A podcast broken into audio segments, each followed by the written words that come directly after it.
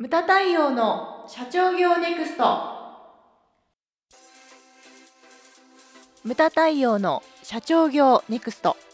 番組ナビゲーターの丹野悦子です。太陽さんよろしくお願いします。はい、よろしくお願いします。太陽さんはい、今回のテーマははい、定点観測の重要性です。はい。あの定点観測という言葉、全国経営者セミナーで毎回お話しいただいている寺島実郎先生がね、冒頭でね、一字一句違わないことを毎回言うんですよね。いやこの回は半年に1回呼ばれる定点観測の場ですから。うんおっ、しゃいますね毎回。シャクトリムシのようにみたいなね。そう、大体あのほほら寺島実郎先生3日目の最後にお話しされるから、はいその時は私も会場の中に入ってだ最後のね閉会の挨拶しなきゃいけないんで、まあねそれ考えつつ寺島先生のあの資料を見ながら挨拶の文章を考えたりしてるんですけれども、あの寺島先生はこう冊子は毎回新しくなってるけれどもそのその指標とかをこう載ってる指標はななんだろうな更新更新で。でも内容はねそんな変わらないんですよね、だからシャクトリムシっていうような言い方をされてるんだけれども、まあ、港湾ランキングであったり GDP の変化であったりその世界の中の日本の立ち位置とか、うん。アジアと日本とかそういったことをまあ話をされてるんですよね。はい。で今回、まあ、定点観測の重要性ということでこれ太陽的な定点観測うん。こういうものを見てくださいというのをここで申し上げたいんですけれども、まあ、僕がねであの定点観測これをずっと見てるっていうのはやっぱり衣食住ですね。あ衣食住です。ーうん。これだから変わらないように見えて結構緩やかに変化があるんですよね、はい。うん。衣食住の「衣」はまあ着るものですけれども、うん。例えばクールビズもね結構この間ラジオでもやってたんですよね。クールビズどこまで OK? みたいなうんうん。テーマでラジオでずっと。はい。でリスナーの人がうん。クールビズクールビズ言ってもルールがなかったりとかね、うん。会社によっては襟がなきゃダメとかで T シャツでも OK のところもあるしじゃあスニーカーは OK なのかとか、あるようでないんですよね。まあうちもそうなんですけれども。うちちょっとどうどうですか？ゆどうですか？うん某園部さんははい。あの昔はああだったこうだった。あおっしゃってあはい。今はかなり緩いっていうふうにはうん。昔はだって夏でもねネクタイするのが当たり前でしたからね、そうですねでそう半袖のワイシャツ禁止とか、うんうん長袖じゃなきゃダメとか、うん白じゃなきゃダメとか。白じゃなきゃダメとか、まあまあねワイシャツはねそうわけわかんない。僕が先輩から言われたのは、うんうんちょっと柄のシャツはあ言われてる人を見たのかな？うん。そういったちょっとちょっと派手なシャツは35歳以上までダメだとかわけわかんない。年齢なのって思ったけど そううん。まあねそう。どういうことなんですかね？どういうことかちょっとよくわかんないんですけれども、まあ、そういうふうに言ってる方がいましたけれども、うん。そうくあとね全国経営者セミナーなんかは僕が入った時には99年なんですけれどもあのちょっと前の回で言ったと思うんですけれどもほら女性が少なかったっていうふうに、はい。うん、ちらっと言ったんですけれども5人ぐらいしかいなかったと。はい。その5人やっぱりほらうん。600人ぐらいねやってる中で参加されてる中で5人っていうとやっぱ気合い入れてうん。くるわけですよ、うん。1月なんてみんな着物で着てたんですよ。わ当時は。おねえ。うん。華やかだったんですよね。ね。だからこっちもおおーって思思うよね、うん。着物の方がいらっしゃったら。うそうん。でも今着物着てる人なんていないもんね。確かに。いないですね会場にね。たまにね実学のもんで男性だけれども、うん。あのー着物で参加されてる方います、おしゃれさんうん。下呂温泉の旅館の方。へえ素敵。うんやっぱりそう男性でもおおと思うよね、ううん。んそういう方もいらっしゃったりとかあとはまあまあ衣食住の食なんかもね移り変わりが僕が定点観測してるのがセブンイレブンですね。うーん。セブンイレブンです。でこれこれ大学生にも話したことあるんですよね。セブンイレブン僕は天体観測してるんですって言ったら、うん。アンケートに僕はローソンが好きですって書かれた。いやそういうそうそういう話をしてるんじゃないんだと。そう。面白いよね。まあ可愛いけどね。クスッと笑っちゃったけど。あのやっぱりなんだろうなセブンさんが一番早いのかな、うん。でそこからだからねあの追随していくような感じで。今でも分かれてるよねあのスイーツだったらこことかそうですね。そう。力を入れてるもいのがね。変わってきたよそうでね。うん、でセブンさんなんかはね、えー、とベンダーさんからお話聞いたら2週間で変わってってるし。そうなんですね、うん。すごいスピード。全部もちろん全部じゃなくてはい。入れ替わりってことですよね。うん。ちょこちょこちょこちょこ変わってるらしいです。うん。大きな変化としては例えばそのえっ、と売り場でいうと棚割り的にそのお米を使ったねお弁当がちょっとやっぱり昔に比べて少なくなってきてあ最近目立ってるのが麺類だよね。ーそうなんですうね、ん。あのパスタとかもそうだけれどもなんだろうあのラーメンとかうん。結構有名どころのラーメンが増えてきたりとかうん。あとそばうどんはもちろんあるけれどもあとはなんだろうエスニック料理みたいのもああとカレーとかも力入れてたりとかね、うん。カレーフェアとかもやってるよね、ーうん。そういったものが増えてきてるのとあとは一時ほらコーンマヨネーズみたいなパンとか、うん。あの常温常温のところに置いてあるじゃないですか、はい。あれとかも結構そのなんだろうチルド商品サンドイッチとかに押されて結構売り上げが低迷してたみたいなんだけどこれこれも最近見直されてうんどんどんどんどんあ変化してんだなみたいな。うんそうですね、うん、そういったものを見てると結構ね流行りっていうものがつかめたりとかあとなんかね最近はやっぱりそのパンでも糖質を控えあてうん。タンパク質が取れるとかはい。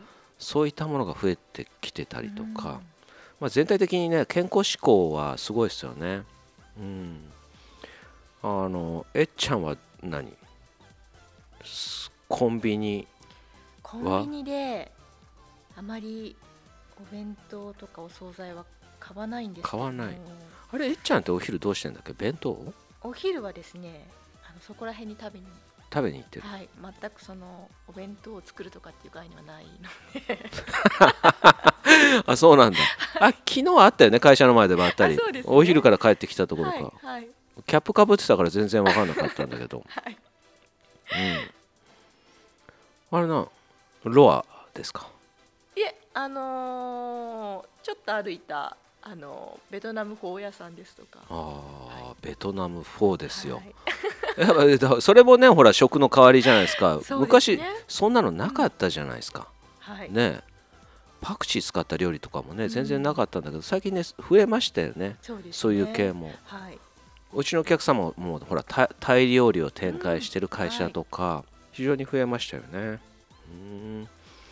あとあれですね。衣食住の住もちょっと触れると例えばその結構ねちゃぶ台に座ってご飯食べてる人とかはい少ないんじゃないですか、い。やもういないんじゃないですかそんなに、でもね俺高校までねうん。テーブルだったね。ちゃぶ台？い畳にや畳ではないフローリングだったんだけど。フローリングにちゃぶ台だった。へえ足痛くなりそうですでででも瞬殺でテーブルになったけど。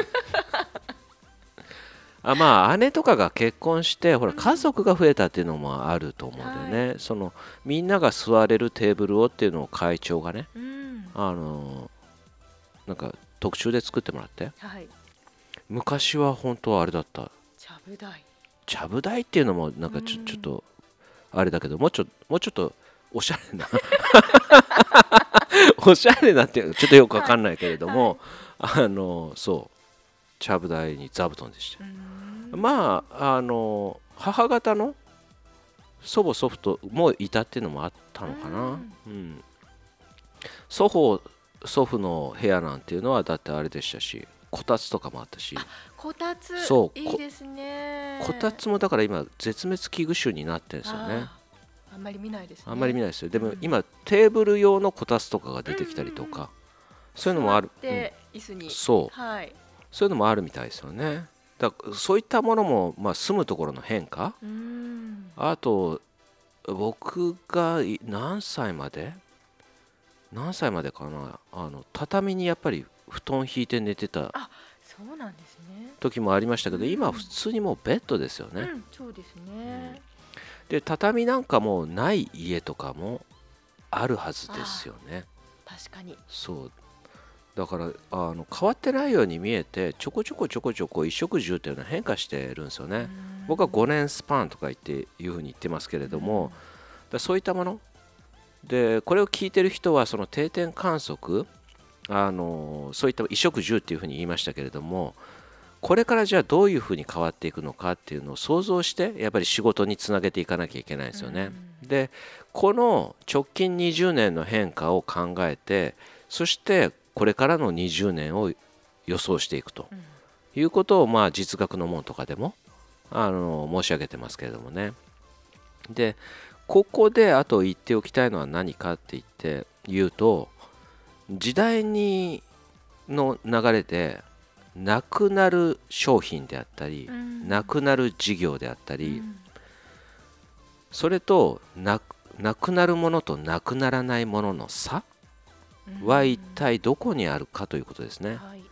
でまず大前提なのがその流行りものというものは気をつけなきゃダメと。うん。ブーム。ね。そう例えばねここ何年かであったのがタピオカミルクティーとかですよね、はいそうですね。あとどんなものがあありましたか？えっちゃん。思いつくの。ここ数年の流行りしたり。流行りしたり。食べ物。こんなんの中ですか？高級食パンとか、あありましたね。うんままだやってるところはあるけれども、はいはい。でも数すごいへ減ったというね、一時すごかったですね。すごかったすごかった。あとうちの近所にもできて12年で亡くなったのがうん。あ流行ってたんですよ。流行ってたけどなくなっちゃったのがなんでかよくわかんないけどテイクアウト唐揚げですね。はいはい。唐揚げ屋さん。流行ってましたね。流行ってた流行ってた。あの結構ねヘビーユーザーだったのねうち。それなのになくなっちゃって今アイスクリーム屋さんになっちゃったけど。うんそうテイクアウト唐揚げ。もういや完全にはなくなってないですよ。うん。でも随分数減ったなっていうね。一時期に比べたら、そうですね。うん、タピオカミルクティーしかり。でこれでもタピオカとかもこれブームはまあね20年我慢したらもう一回サイクルが来るけれど、うん来るかもしれないけどね。来ないかもしれないっていう。かなり危険な賭けだとは思いますけれどもね、はいこのなくなるものとなくならないもの。まあは流行りに手出しちゃダメよっていうのが大前提で、うん。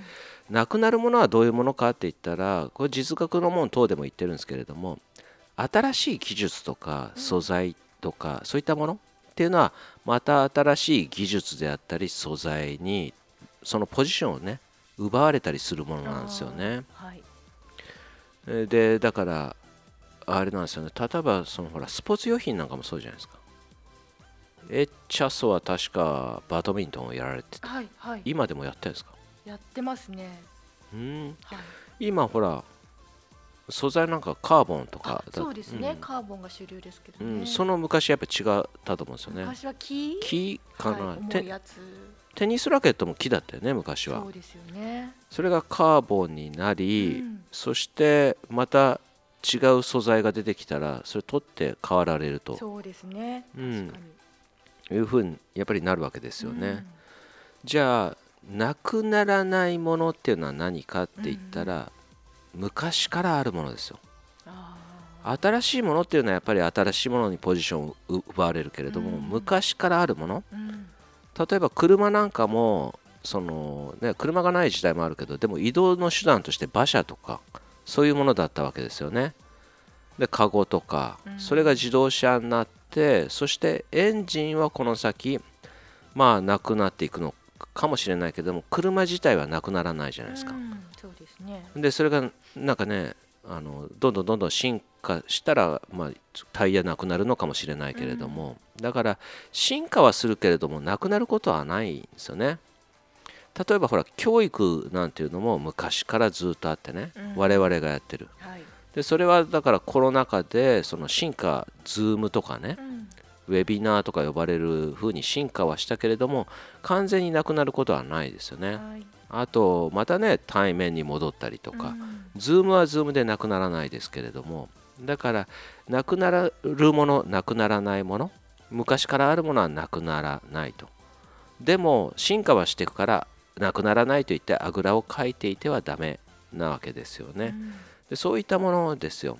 まあまあ衣食住を中心にね説明をしてきましたけれどもまあこれをお聞きの皆さんはその皆さんなりの定点観測の場そういったものを持っていただきたいんですよね。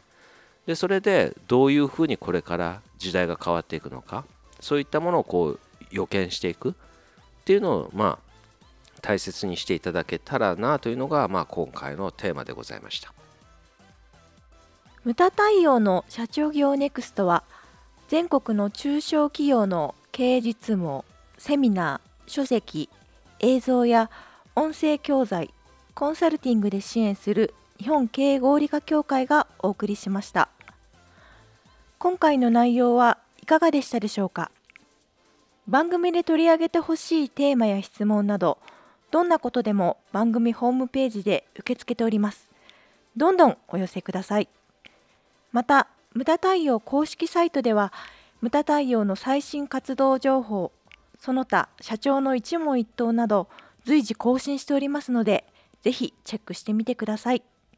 それではまた次回お会いしましょう。